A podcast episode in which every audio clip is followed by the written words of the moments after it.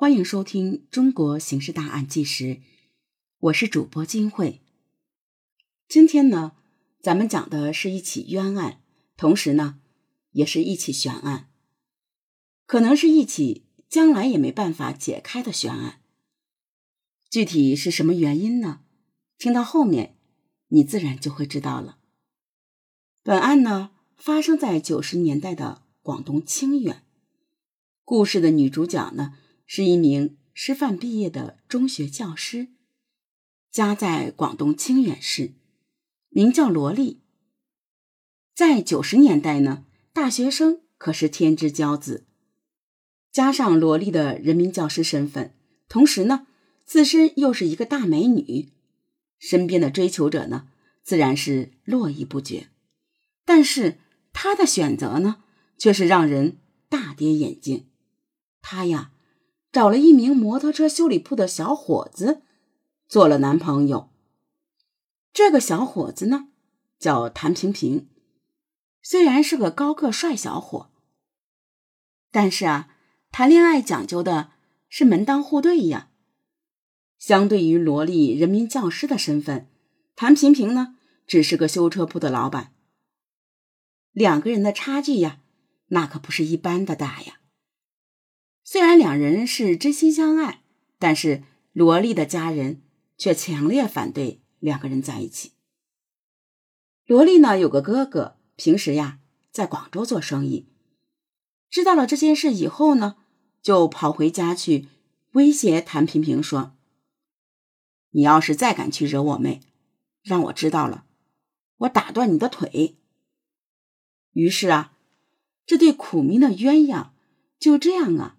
被活生生的拆散了，但是没过多久呢，萝莉啊却出事了。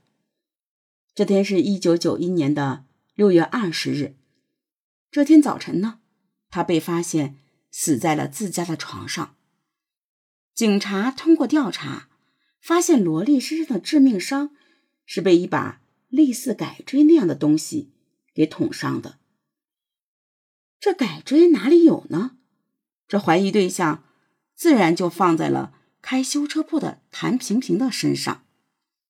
既然有了怀疑对象，加上罗莉家人对谭平平的刻板印象，警方自然的就开始了对他的车轮战审讯。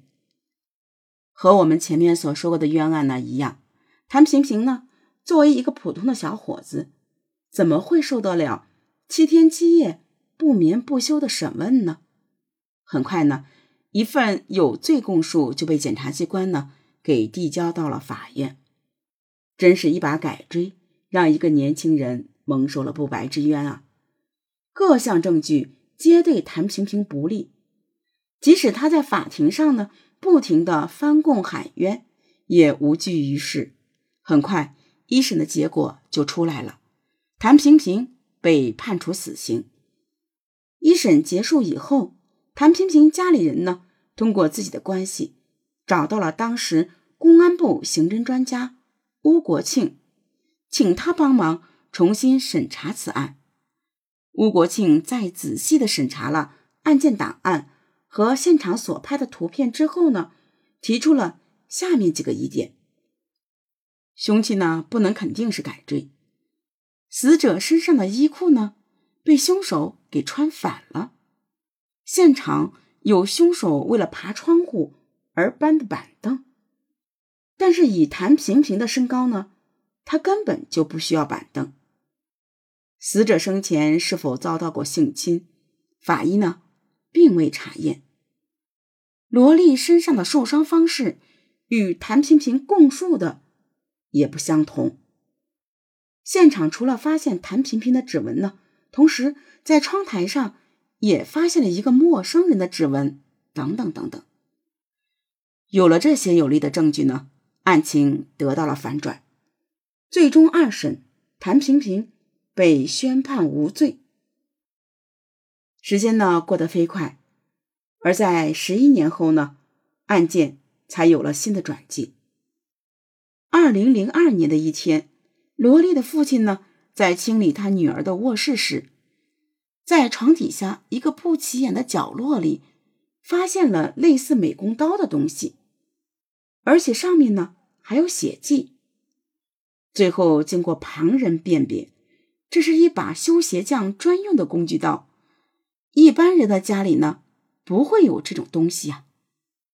这时候，萝莉的父亲就奇怪了，自己家里没有人做修鞋匠的工作呀。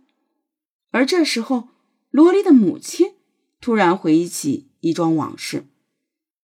在萝莉还活着的时候呢，有一天傍晚，她神色慌慌张张的回到家来，对自己说呢：“家巷口的那个修鞋匠呢，居然悄悄的跟踪她，把她吓得要死，赶紧跑回了家。”后来，萝莉的家人呢，准备去找修鞋匠理论一番，却发现。在修鞋巷出摊的那个巷口，早已没有人了。此事呢，也就不了了之了。有了新的情况，罗莉的父亲就把这种情况反映给了警方。因为已经到了二零零二年，公安局内部呢已经建立了嫌疑犯的指纹库，于是警方重新开启对此案的调查。警方将先前吴国庆。在罗莉家提取到的陌生人的指纹呢，输入到了指纹库里，果然有一枚指纹与之匹配。这枚指纹属于一个湖北恩施人，名叫张善水的农民。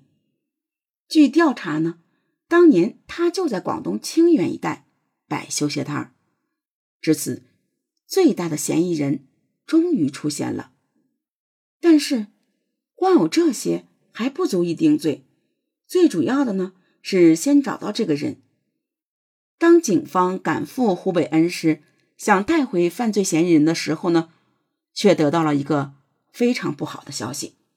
原来呢，这个张善水在来清远修鞋之前，就因为强奸坐过五年的牢，属于惯犯，而他却在一九九三年呢被人打死了。为什么呢？原来呀。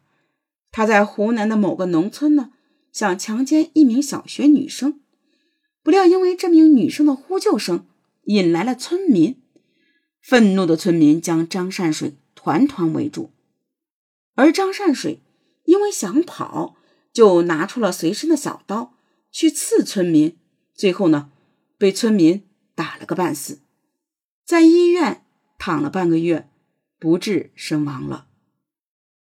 现在张山水已经死了九年了，想再去审问他已经不可能了。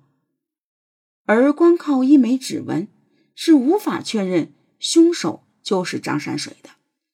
前面的谭平平，法院又已经还了他的清白，那么罗莉的案子呢，也就成了悬案了。这起案件的真凶到底是谁呢？如果当年调查此案的人能够再细心一点，再专业一点，或许此案早就已经有答案了，而现在可能永远都是个未解之谜了。